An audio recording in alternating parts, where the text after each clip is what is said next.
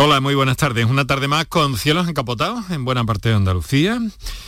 Eh, pero con el ánimo puesto en que ojalá, ojalá que no tarde mucho, porque el campo empieza a verdear y lo que quiere la tierra es manifestarse, esos vegetales, y confiemos en que caiga y caiga bien eh, lo más pronto posible. Eh, eh, un poco obsesivo, os pareceré ya algunos con este tema, pero es que es verdad, el campo empieza a verdear y todo eso está muy bien, pues no solamente por, por ese aspecto estético, ¿no? O de confort para quienes nos gusta el medio natural, sino para todos aquellos que, que viven de la tierra. Vivimos todos de la tierra, pero de una forma más directa, agricultores y ganaderos, que, esperan la lluvia como eso, como agua de mayo, aunque estemos cuando estemos. Las cabañuelas dicen que va a ir bien noviembre, pero bueno, yo lo de las cabañuelas, permitidme que, le ponga todos mis reparos. Pero en fin, bueno, tenemos que seguir confiando.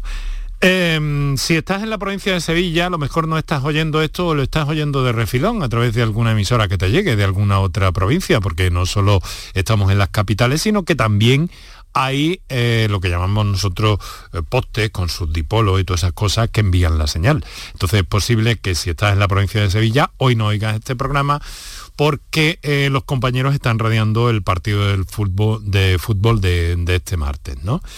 Entonces, quiero decirte que lo mejor para, para seguir el programa hoy, que vamos a dedicar a vacunas, pues sea que te hagas con la aplicación de Canal Sur Radio en tu teléfono móvil inteligente y que nos sigas por ahí, que está muy bien para este y para cualquier otro programa de esta casa. ¿Cómo enrollo hoy? Muy buenas tardes y muchas gracias por estar a ese lado del aparato de radio.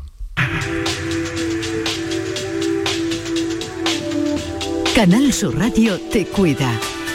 Por tu salud. Por tu salud con Enrique Jesús Moreno.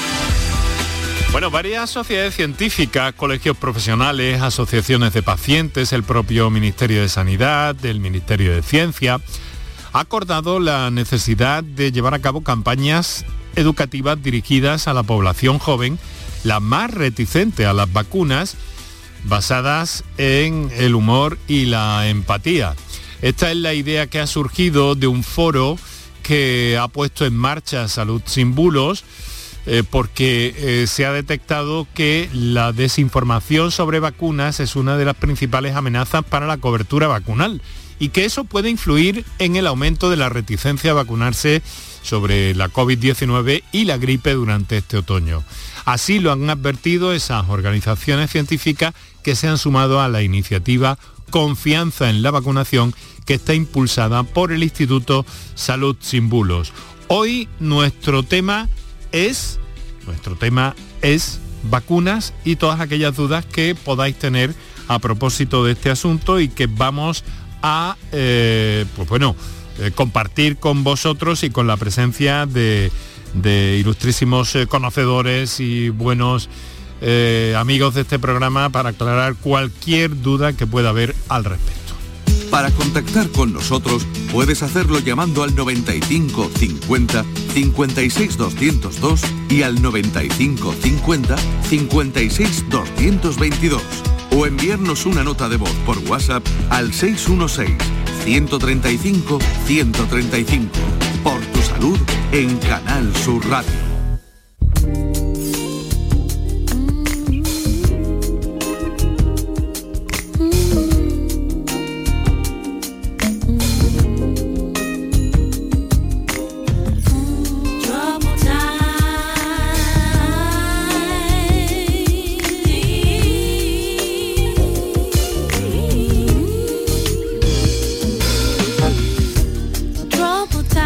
Pues a esta hora de la tarde con música casi casi para animar al cielo a que descargue alguna gota sobre nuestra tierra. Vamos a saludar de forma inmediata a nuestros invitados de, esta tarde que eh, nos van a acompañar y nos van a ayudar a comprender todo esto y a bueno, responder todas las dudas que tengáis sobre el tema. Eh, doctor David Moreno, director del Plan de Vacunación de Andalucía. Muy buenas tardes. Buenas tardes, Enrique, y a todos tus oyentes. Muchas gracias por compartir de nuevo con nosotros este tiempo y este hueco que nos hace en su agenda. No sé si nos puede decir algo provisional, si hay algún balance que hacer a pocos días de que se haya puesto en marcha la vacunación de la gripe, la vacunación de la COVID y la de, eh, sobre todo también la gripe en los niños pequeños. ¿Qué titular nos puede dar David a este respecto? Bueno, que vamos a buen ritmo, ¿eh? yo lo, definiría así. Eh, llevamos ya tres semanas, es cierto que hemos empezado por los más mayores, la residencia, con lo cual esa vacunación quizás es un pelín más lenta que la vacunación en masa de gente más joven, pero es cierto que estamos alcanzando pues, buenas coberturas para las tres semanas que llevamos, vamos, vamos adecuadamente, progresamos adecuadamente. Bueno, eh, nos acompaña también el doctor Rafael Martínez Nogueras, Hospital de Jaén, presidente de la Sociedad Andaluza de Medicina Preventiva y Salud Pública, buen amigo del programa. Eh, doctor, muy buenas tardes. Buenas tardes, Enrique. Buenas tardes, David. Encantado de volver a compartir una tarde con vosotros. Os conocéis sobradamente, además, ¿no? Sí, sí, sí, dice que sí. Muy bien, muy bien. Pues eh, vamos a ver una cosa. yo me he encontrado, no sé si habéis oído al principio del programa, y, bueno, y hay algo que, me llama la atención, ¿no? Ese, ese dato que ha extraído el Instituto Salud eh, Sin Bulos, eh, que cree que, hay cierta confusión y que confusión, perdón, y que se crea cierta reticencia hacia las vacunas que muestran una parte de la sociedad e incluso incluyen y destacan esto a profesionales eh, sanitarios. Rafa, ¿esto cómo está? Bueno, creo que te refieres que comente lo de los profesionales sanitarios, ¿no? Sobre todo. ahora sí, sí, ahora a David creo que bueno, le corresponde también eh, tal vez eh, contestar otros aspectos. Bueno, pues los profesionales sanitarios es verdad que se han visto sometidos a mucha presión durante estos dos últimos años y medio y entonces pues eso eh, provoca eh, cierto cansancio hacia, hacia, no reticencia, sino cansancio hacia la, administración de la vacuna. Entonces se sienten de alguna forma, podríamos decirlo, como más perezosos ¿no? a la hora de, acercarse a los puntos de, vacunación. Eh, los que se muestran perezosos, que no tengan ningún tipo de, duda en que nosotros nos acercaremos y los buscaremos a los puntos de, trabajo y los vacunaremos in situ si, si, hace falta.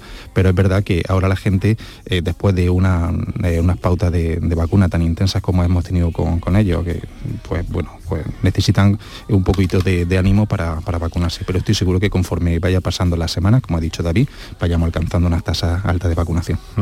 ¿La población en general cómo está reaccionando, doctor Moreno? Bueno, la verdad que bien. Eh, todo hay que verlo también en su perspectiva adecuada, ¿no?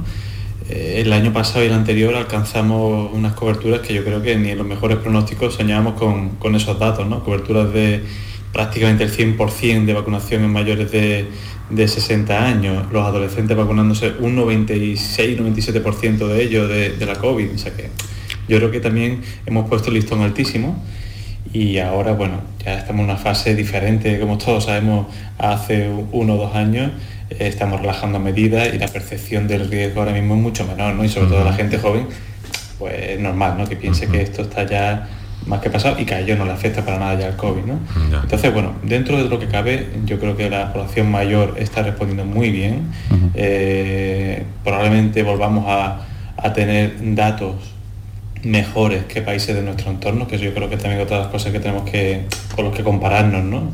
Seguramente no alcanzaremos los datos de uno o dos años anteriores, pero sí que seguiremos con datos superiores a la media europea y mundial, con lo cual yo creo que debemos estar orgullosos del comportamiento que, está teniendo la sociedad, aunque baje un poquito el interés por la vacunación.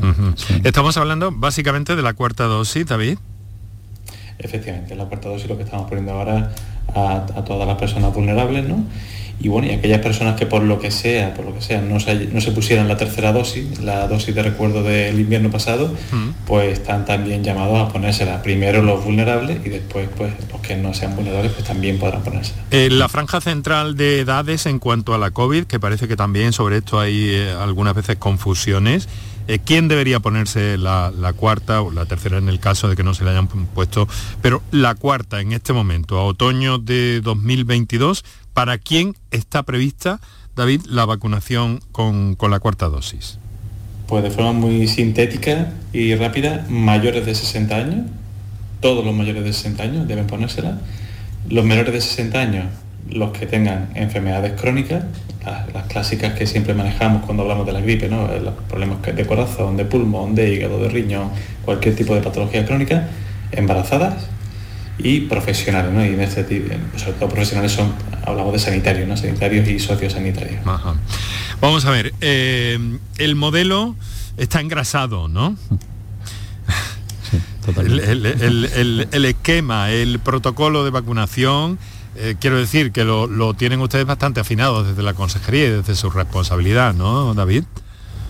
Hombre, la verdad que llevamos ya mucho tiempo y en estos dos últimos años pues ha sido un entrenamiento intensivo, ¿no? Tanto profesional como población, pues más o menos saben ya ¿no? lo que tienen que hacer. Y las personas mayores cada vez están más eh, entrenadas ¿no? para pedir cita por diferentes canales, con lo cual yo creo que esto cada vez va, va más sobre ruedas. Ahora, ahora las unidades móviles de vacunación no están saliendo, ¿no? O sí en algunos casos. Mm, solamente cuando han ido a las residencias de mayores, algún centro de discapacidad, cosas muy concretas, ¿no? También en los hospitales y en los centros de salud, pues también se, digamos que nos autovacunamos, ¿no? Nosotros a nosotros mismos también, pero ya no estamos en la situación de tener que poner vacunódromos, sitios de vacunación sin cita, ahora mismo pues estamos ya en otra fase que podemos hacerlo todo de forma mucho más programada y en los centros de salud. Bueno, centros de salud, eh, cuarta dosis eh, de la COVID, eh, la gripe, eh, la gripe en edad pediátrica, ¿cómo está funcionando, David? Bueno, llevamos una semana solo, pero la verdad que el, interés por parte de los padres está siendo alto. Eh, hemos vacunado ya en cuestión de cinco días, hemos vacunado ya más de 15.000 niños y, todavía quedan muchas semanas de campaña vacunal y sabemos que hay muchos padres pidiendo citas, eh, como pasa habitualmente en estas fases, digamos, iniciales de la campaña, que te dan cita a lo mejor para dentro de dos o tres semanas y parece que que, se va a acabar el mundo. Hay que decir que la campaña es larga, que hay vacunas para todos y que, se podrán vacunar sin ningún problema. ¿eh? o sea que está habiendo un interés alto ¿eh? por parte de los padres. O sea que los centros de salud, nos hubiera gustado estar con nosotros Juan Sergio Fernández, que es un, eh, bueno, aparte de amigo y a quien todos conocéis, pues una buena forma mm, de tener por lo menos una muestra de qué ocurre a este nivel en su centro de salud, en Armilla, en Granada. Finalmente no, no, no va a poder estar con nosotros pero eh, Rafael, seguro que tienes mm. alguna, alguna idea de cómo está funcionando todo este mecanismo a nivel de centros de salud, eres observador de la mm. realidad también, eh, ¿cómo ves que te cuentan, qué, dicen? Porque los centros de salud están también, como sabemos, pues un poquito eh, saturados, ¿no?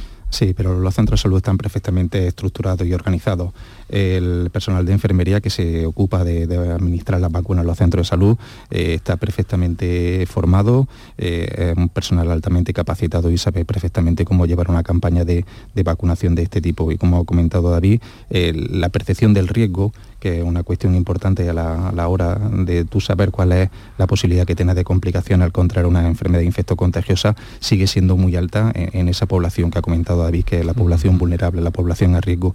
Y esta población está respondiendo muy bien. Es normal que, bueno, que población que, sabe que tiene menor eh, probabilidad de, complicaciones a la hora de contraer una enfermedad, pues acuda menos a los centros de salud, pero la, la población vulnerable muy bien, eh, la respuesta y los centros de salud perfectamente preparados y capacitados.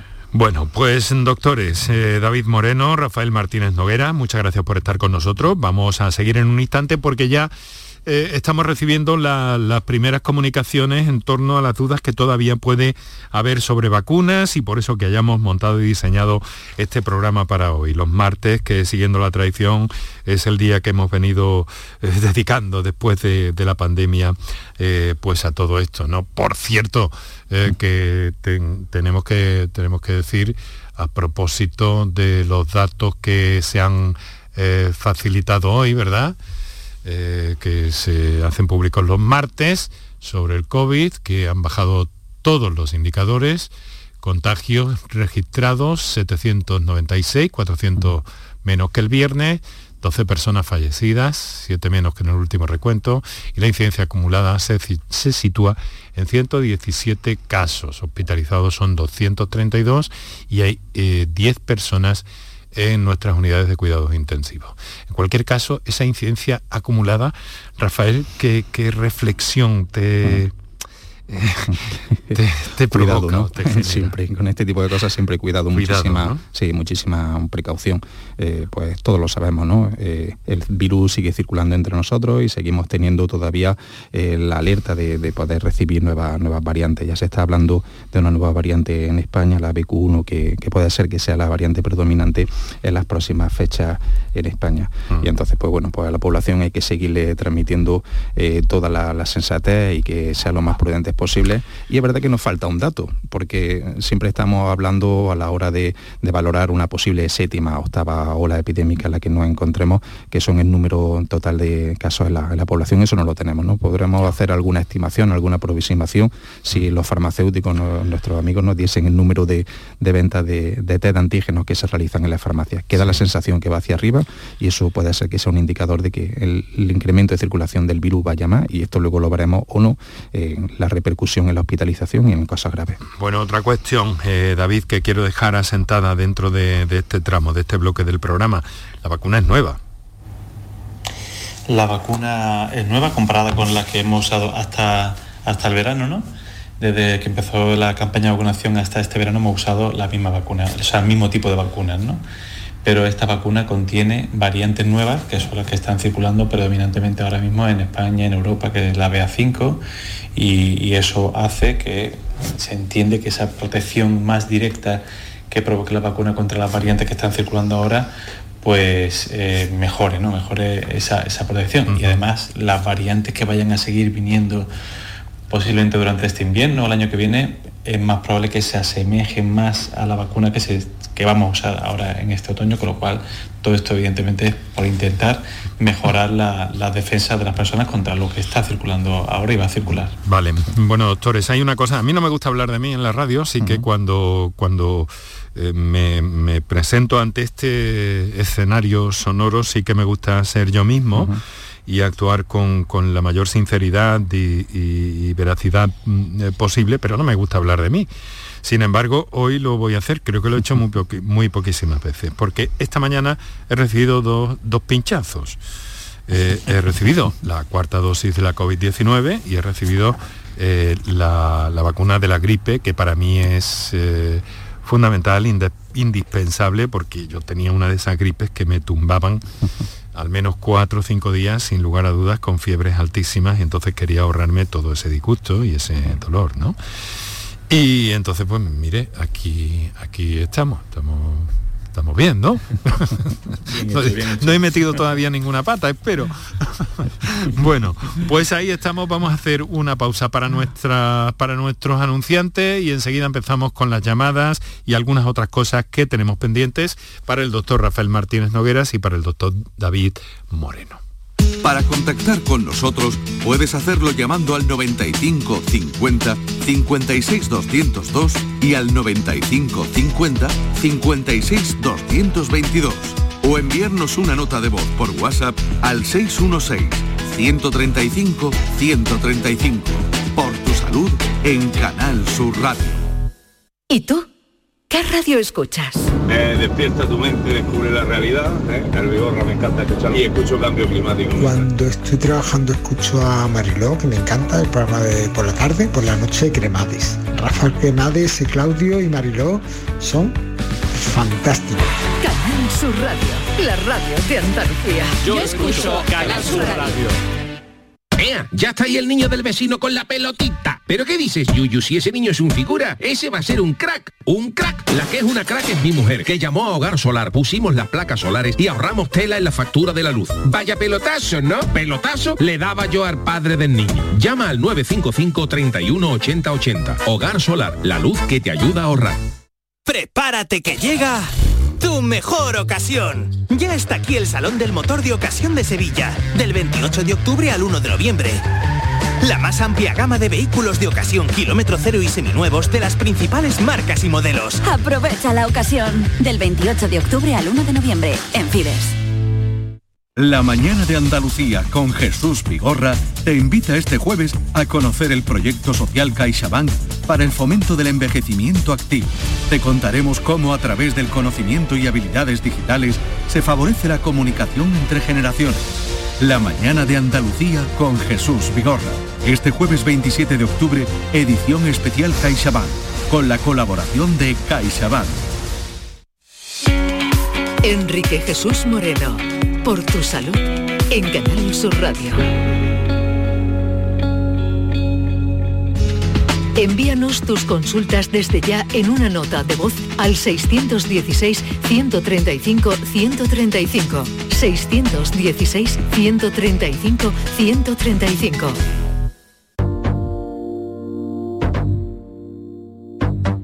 Ya está. Yeah. Yeah.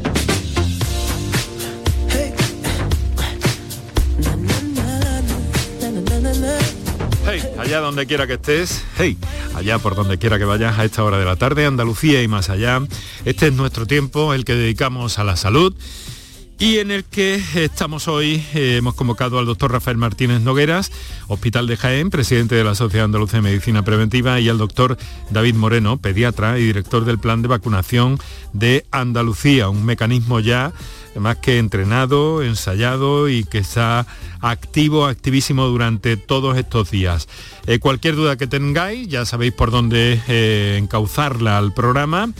Y eh, quiero deciros que estamos con vosotros, que estáis en el directo de la radio, que estamos con vosotros, que estáis en el directo de la madrugada, con la redifusión de este espacio y que estamos también con quienes a cualquier hora del día, de la noche o en cualquier parte del mundo nos sintonizan a través de la plataforma Canal Sur eh, Más o canalsur.es, la radio, la radio a la carta, o a través de la aplicación, que a mí es que eso de tener la radio, cualquier radio en el bolsillo y poderme enterar eh, de cualquier cosa, eh, de cualquier parte del mundo, es una cosa que, que vamos, que, que me fascina.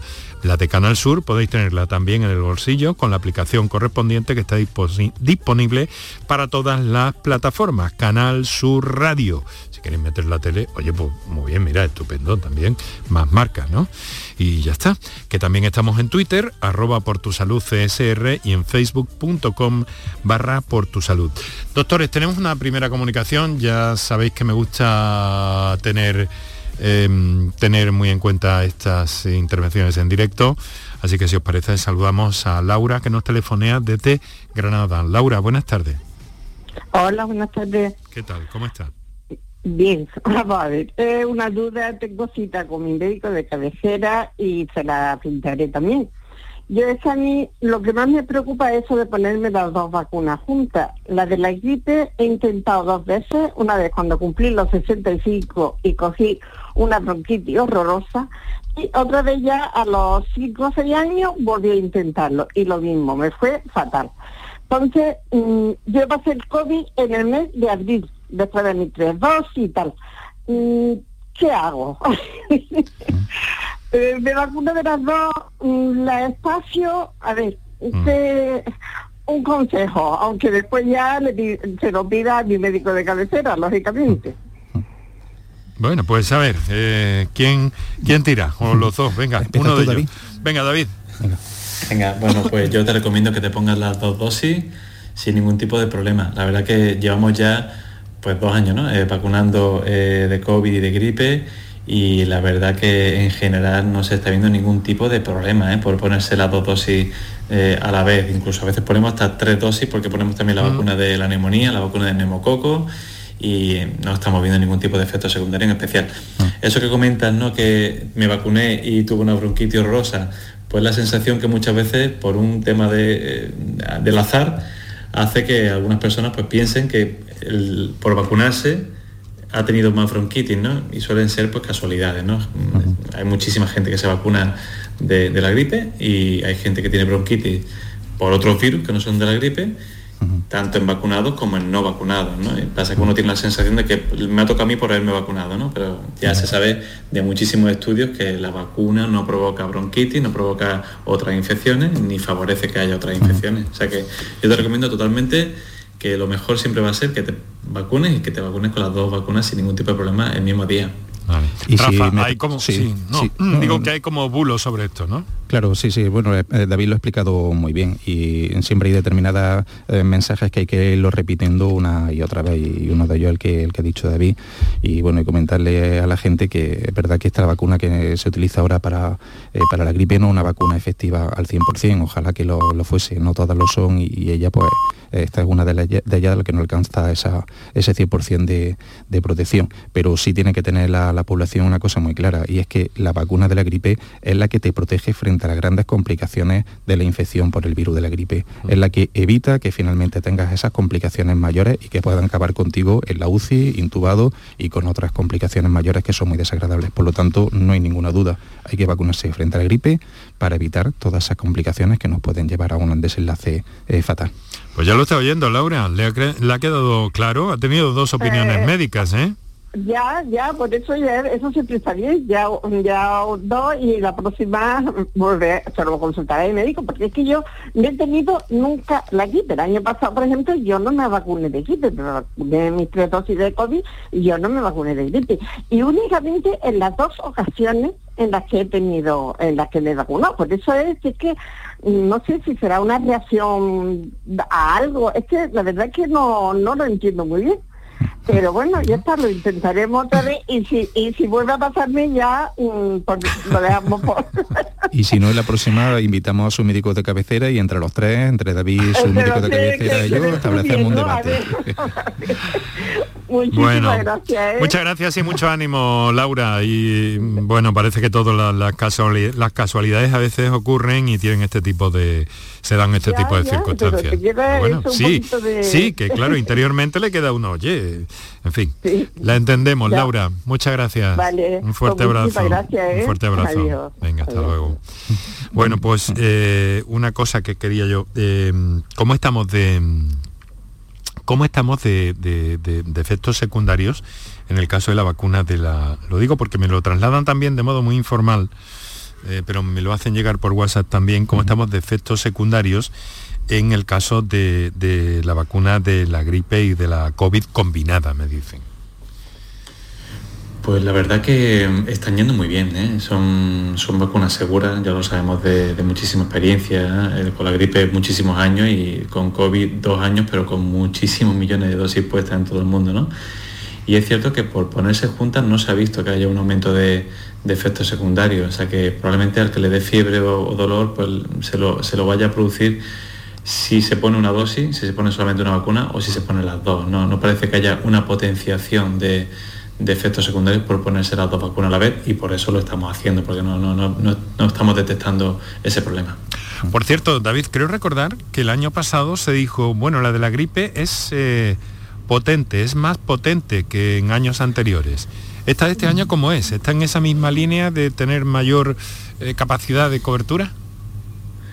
Bueno, a ver, eh, puede que se refiera a dos cosas. Una, que las vacunas de la gripe, clásicamente las que hemos usado, tenían dos cepas A y una B, Eso es. es decir, eran las vacunas trivalentes, y desde hace un par de años estamos usando las vacunas tetravalentes, porque llevan dos A y 2B, ¿no? de forma que ya estamos cubriendo pues, todas las posibilidades de gripe que pueden ocurrir habitualmente. O sea que son vacunas más completas, no significa que sean más fuertes, sino que son más completas para, cubrir mm, cepas que a lo mejor con la trivalente a lo mejor pues, nos podíamos dejar sin cubrir, pues ahora la, estamos cubriendo.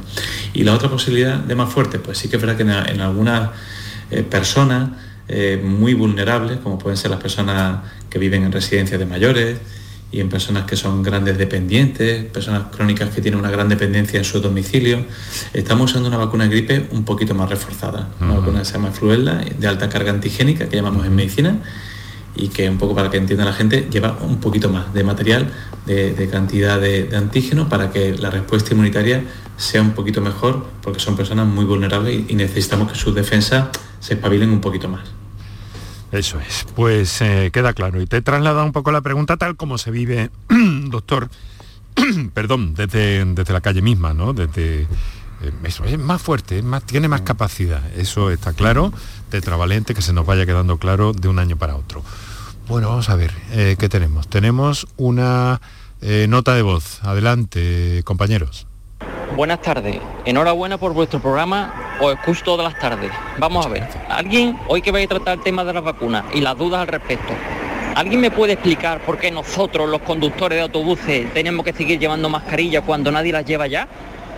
Ni en, ni en conciertos multitudinarios, ni en fiestas, ni en pabellones cerrados, ni en procesiones, ni en discotecas. Somos los auténticos primos de la pandemia.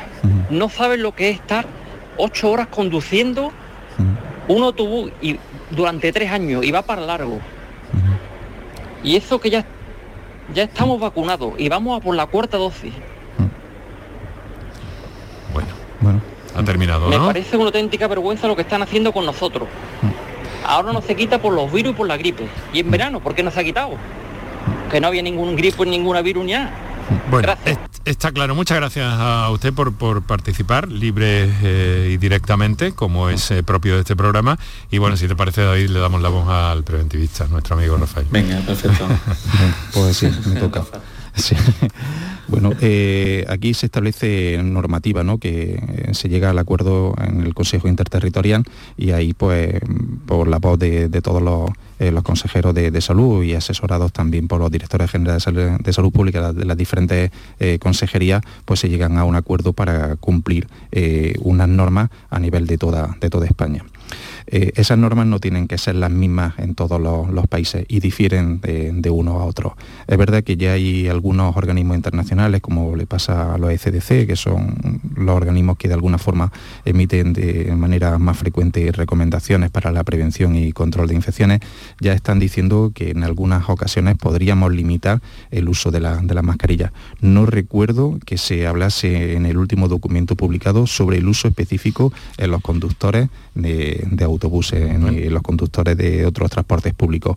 Pero es verdad que eh, surgen determinadas dudas en algunos momentos y en algunas situaciones sobre si la mascarilla eh, tiene una protección continuada complementaria a la de la vacunación, que como ha dicho este señor, es completamente recomendable en su caso. Bueno, yo, soy muy mascarillista, ¿eh?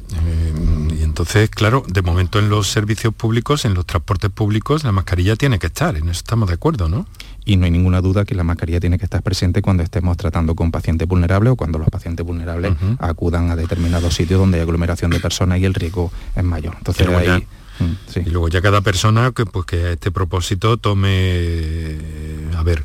Libertad absoluta. Libertad absoluta, que cada uno haga lo que quiera dentro de, dentro de la legalidad vigente, por supuesto. De espacios privados y demás, David, ¿cómo lo ves todo esto de la mascarilla? Bueno, yo a ver, yo creo que lo que yo creo que en general yo creo que tenemos todo bastante claro que para este invierno, en el cual pues existe cierta incertidumbre ¿no? con el tema de la gripe, que si va a venir más, adelantada, mm. más intensa, como ha pasado en Australia, el COVID con la variante esta, yo creo que todos estamos de acuerdo en que en este invierno debemos seguir siendo prudentes, por ejemplo, con el tema de los transportes. ¿no? Yo creo que es un sitio, es un foco de, contagio enorme. Eh, no todos los transportes son iguales. por ejemplo, un metro en Madrid pues, tiene una capacidad de contagio enorme y fue de los sitios que empezaron a, contagiarse más ¿no? en España, pues la capital, Madrid.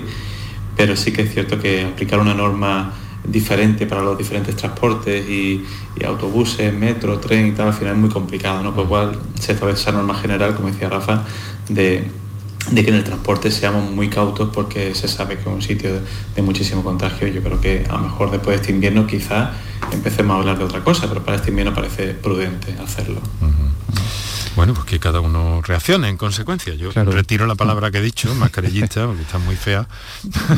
No, bueno, alguna vez entendido la idea. Está bien inventar palabras, ¿no? Siempre que el, contexto se entienda. No sé, no sé, a mí no me gusta mucho. Sí, es verdad que la sensación de, riesgo que puede tener esta persona, pues, por la voz se entiende que una persona joven, al ser una, eh, una menor percepción de, riesgo y de complicación, pues bueno, pues haga que sea un poquito más eh, reticente a al uso de la, de la mascarilla. Desde luego, si fuese otra persona en una situación completamente distinta, no tendríamos ninguna duda a la hora de, hacer la recomendación. Claro.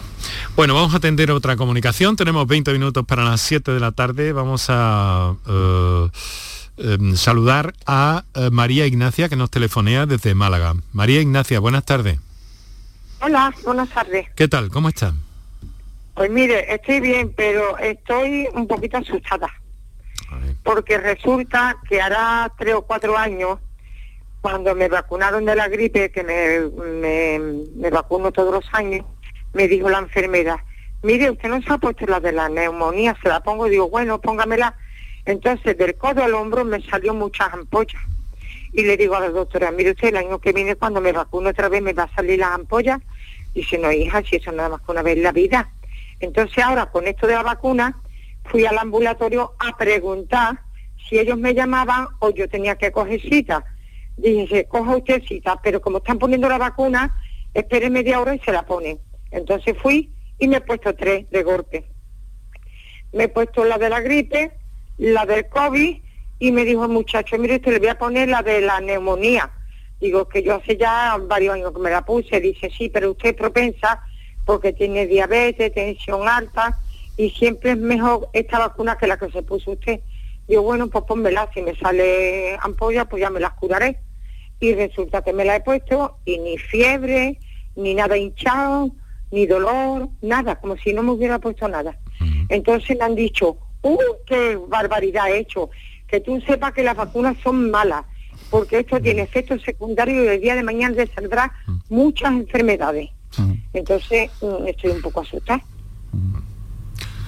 Ay, bueno, pues eh, no sé, venga, eh, David.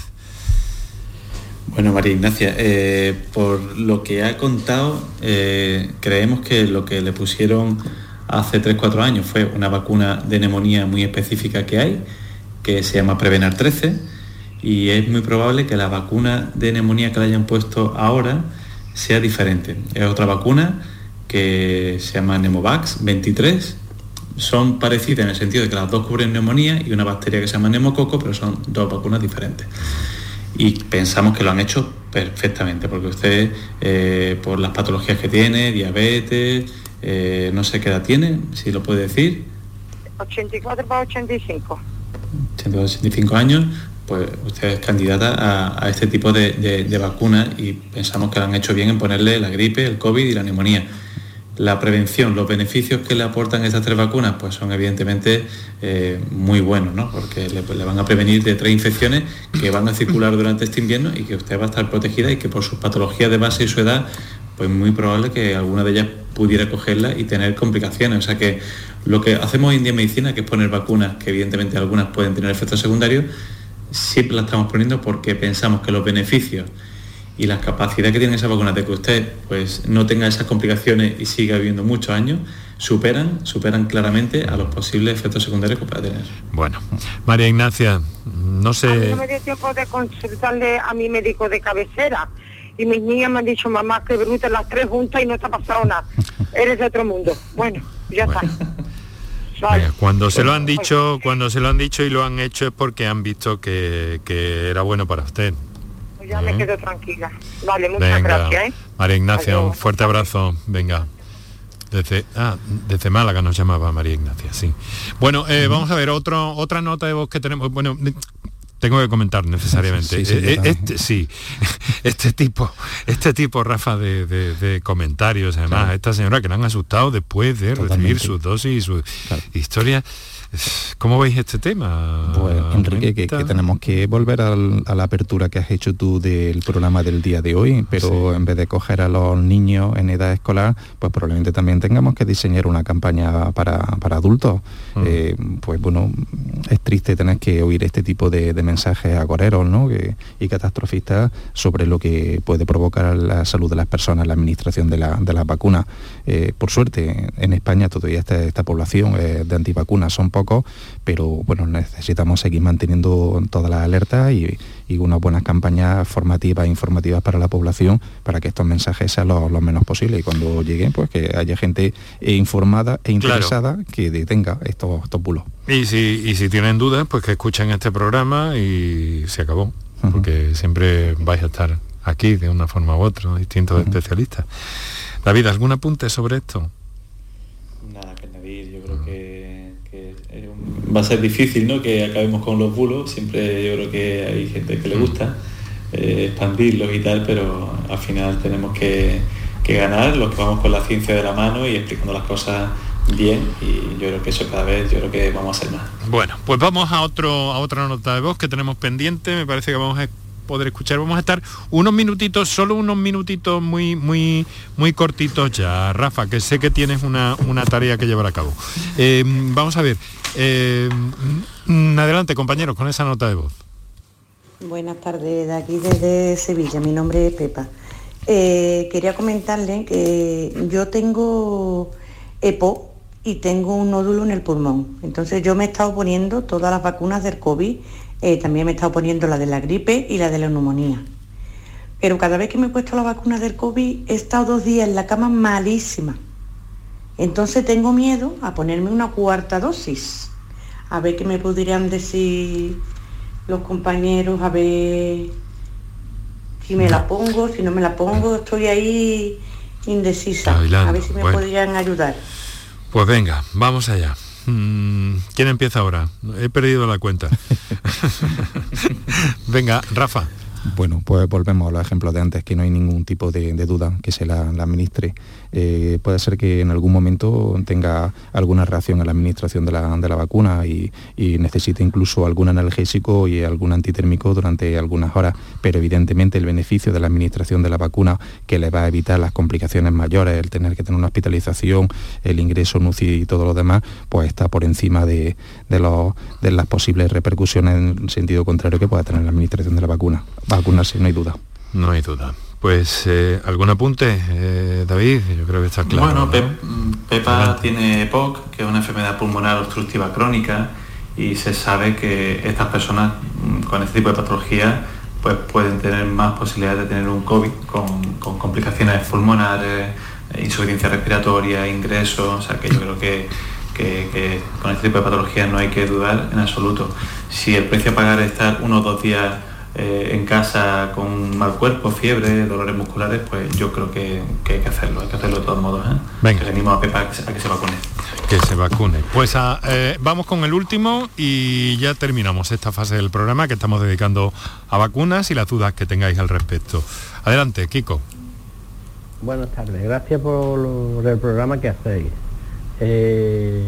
yo me puse la primera dosis de la vacuna del COVID y a las cinco y media de la tarde y a las ocho y media de la tarde caí malo. Me llevé dos días en cama y después estuve en la UCI. Me detectaron varias cosas. Eh, tendría que ponerme la cuarta dosis de refuerzo y la del neumococo y la de la gripe. Bueno, pues ahí va, ahí va eso, David.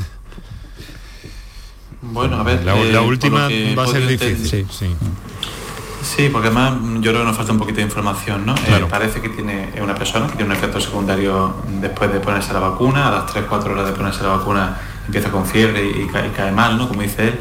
Y bueno, esto se sabe, ¿no? Que hay personas que tienen pues, ese tipo de efectos secundarios con la vacuna. No me queda claro si cuando he dicho que va a la UCI es por la vacuna, no tengo claro si es por eso o, por qué, o por otra situación y, comenta que le recomiendan la vacuna del neumococo, de la neumonía, de la gripe, del COVID. Entiendo que es una persona mayor y que, a lo mejor tiene alguna patología de base. Si es el caso, pues evidentemente pues, volvemos a lo mismo, ¿no? Siempre va a ser más recomendable la, vacunación que, pasar esas infecciones de forma natural. Es lo que nos, consultaba Laura, creo, también hace unos mm. minutos. Eh, Rafa, ¿algún apunte más? ¿O lo dejamos? Nada, que encantado de volver a participar otra vez con vosotros, que el día 10 y 11 de noviembre tenemos el Congreso de la Sociedad Andaluza de Medicina Preventiva y Salud Pública en Córdoba, a la que estáis todos invitados y que desde luego en ese congreso volveremos a hablar de, vacunas como hacemos todos los años. Pues muy bien, muchas gracias. Rafael Martínez Nogueras, eh, presidente de la Sociedad Andaluza de Medicina Preventiva y Salud Pública, doctor David Moreno, responsable, director del Plan de Vacunación de Andalucía. Eh, mucho ánimo en plena campaña, está usted en temporada alta, eh, si se le puede llamar así después de lo que hemos vivido todos en los últimos años. Muchísimas gracias una vez más por compartir con nosotros este tiempo y este programa para todos los andaluces y más allá desde luego. Y nosotros ahora lo que hacemos es un par de minutitos eh, para nuestros anunciantes y verán que después les traemos una experiencia relacionada con la salud y el deporte muy, pero que muy interesante. Por tu salud. Sevilla. Canal Sur Radio. Si necesitas recuperarte de una operación de cadera, rodilla o cualquier otro proceso médico, en Vallesol podemos ayudarte. Contamos con profesionales que te ayudarán a recuperarte más rápido y llevarán un estrecho seguimiento de tu evolución. Y todo ello sin desplazamientos innecesarios y por mucho menos de lo que imaginas. Infórmate en el 924 24 25 o en vallesol.es. Vallesol, la residencia que te mereces. Bienvenidos a Sacaba. Mil metros de electrodomésticos con primeras marcas. Grupos Whirlpool, Bosch y Electrolux. Frigoríficos, lavadoras, hornos, vitros. ¿Quieres más? Aires acondicionados, aspiradoras, pequeños electrodomésticos. Y financiamos en 12 o 20 meses sin intereses solo tú y Sacaba. Tu tienda de electrodomésticos en el Polígono Store en calle nivel 23. Ven a ver nuestra exposición y sus 25 años de experiencia. Sacaba. Pero Pepe, Carmen, qué guapísimos estáis. Tenéis la piel perfecta. Sí, hemos ido a Clínica Doctor Ortiz y nos ha aconsejado lo mejor para los dos. Nos han transmitido seguridad y confianza. Son muy completos. Tratamientos de arrugas, rellenos faciales, láser, cirugía plástica, injertos capilares, ginecología. Pide tu cita gratuita en Clínica Doctor Ortiz y siéntete segura en tu clínica estética de confianza. Pacientes reales, belleza natural. ¿Sabías que con las ayudas de los fondos Next Generations puedes cambiar tus ventanas ahorrando hasta un 52%? Pide presupuesto en ventglass.com y un miembro de nuestro equipo gestionará tu subvención. Aprovecha ahora para aislar tu hogar con sistemas de ventanas Comerling. Este invierno más que nunca lo notarás en tu factura de calefacción. Infórmate en ventglass.com. Fabricantes oficiales de Comerling. Enrique Jesús Moreno, por tu salud, en Canal Sur Radio.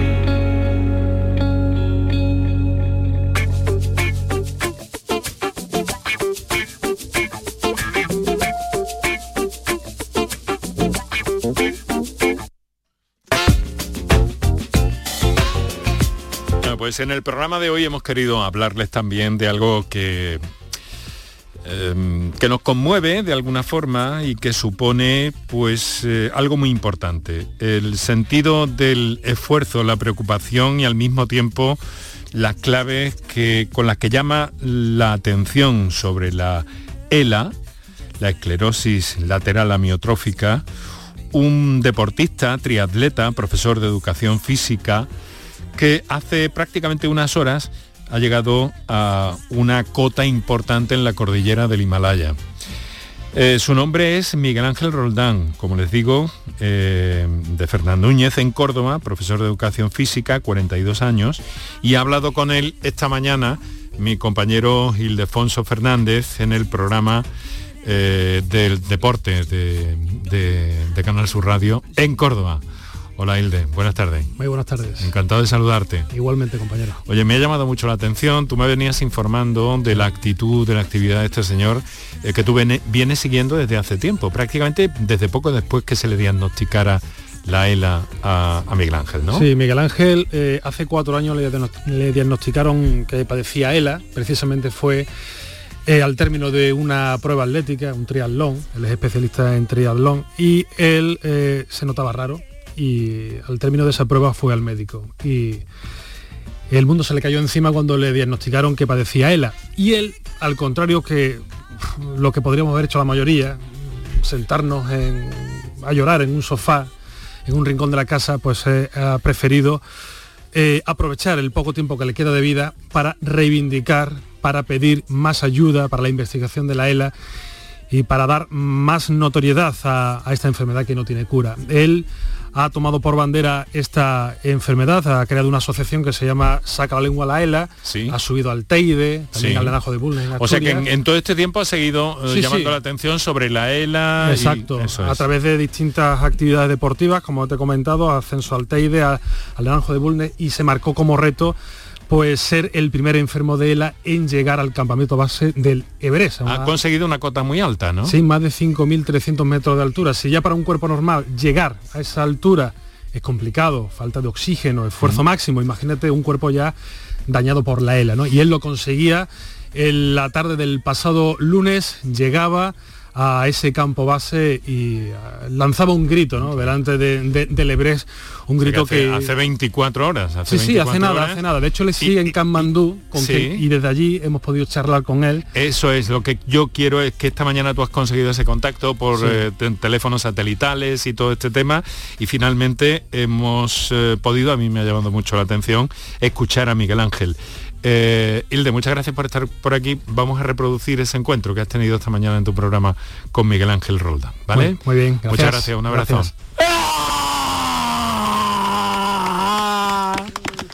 Miguel Ángel Roldán, ¿qué tal? Muy buenas tardes. Muy buenas tardes, Alfonso. Oye, qué emocionante, qué emocionante ese grito a los pies de, de, del Everest, ¿no? Y ese abrazo con tu familia.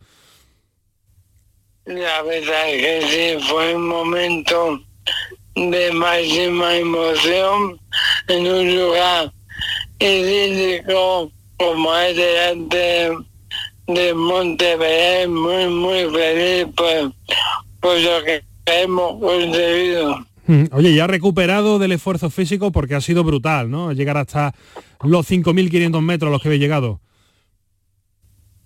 Pues sí, un poco más recuperado que ayer, pero es verdad que para mi enfermedad no es fácil, aunque de momento podemos estar satisfechos ya que hoy estamos haciendo turismo por Kamandú. Oye, ¿qué supone para ti esto? Eh, el haber logrado el llegar al campo a base del Everest, el, el ser el primer enfermo de ELA en conseguirlo.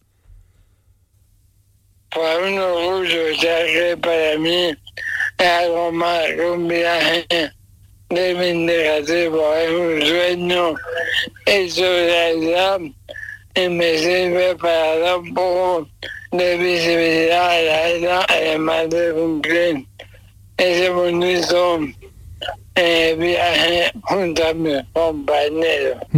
Ha sido una ascensión complicada, exigente, te hemos visto con mascarilla, muy pendientes los médicos de, de, ti. ¿Cómo ha sido, cómo has vivido esta subida al campo base del Everest? Pues hemos ido muy pausadamente, ya que los médicos me recomendaron y despacio a ir subiendo muchos metros. Y ya en el último día ellos mismos no me dejaban andar sin oxígeno. Hablamos de un, una actitud muy considerable. Y con mil metros estamos hablando ya de palabras mayores. Claro, una ascensión es complicada para una persona que no tiene ELA, para una, que sufre, una persona que sufre esta enfermedad ha debido ser el doble de, exigente. Me comentaba tu cuñado, que lo tienes ahí al lado, que ha vivido momentos duros, física y emocionalmente. En el fondo sí, porque está muy lejos de tu familia y también es una enorme responsabilidad para mí representar a un colectivo tan numeroso como los afectados los familiares y amigos. Entonces ha sido un viaje muy emocionante y lleno de, de, de. Uh -huh. ¿Ha habido un momento en el que dijiste no puedo más, tiro la toalla o eso nunca se te ha pasado por la cabeza? No, no se me ha pasado. En el fondo, la voluntad y la gana han hecho posible junto a mi equipo de apoyo uh -huh. esta proeza que no la individualizo, sino que hago responsable a todo mi equipo. Uh -huh. eh, seguro que esa cabecita tuya ya está dando vueltas para ver qué próximo reto eh, se enfrenta Miguel Ángel Roldán. Bueno, sí, pero de momento... a descansar, ¿no? Gran reto es volver a casa junto a míos y sobre todo mi hijo de 8 años que me está esperando. Mm. Pues Miguel Ángel, que te deseamos todo lo mejor, muchas gracias por atendernos desde el otro confín del mundo, enhorabuena por lo que has logrado y te deseamos verte ya prontito aquí en casa. Un fuerte abrazo, cuídate. Namaste, muchas gracias.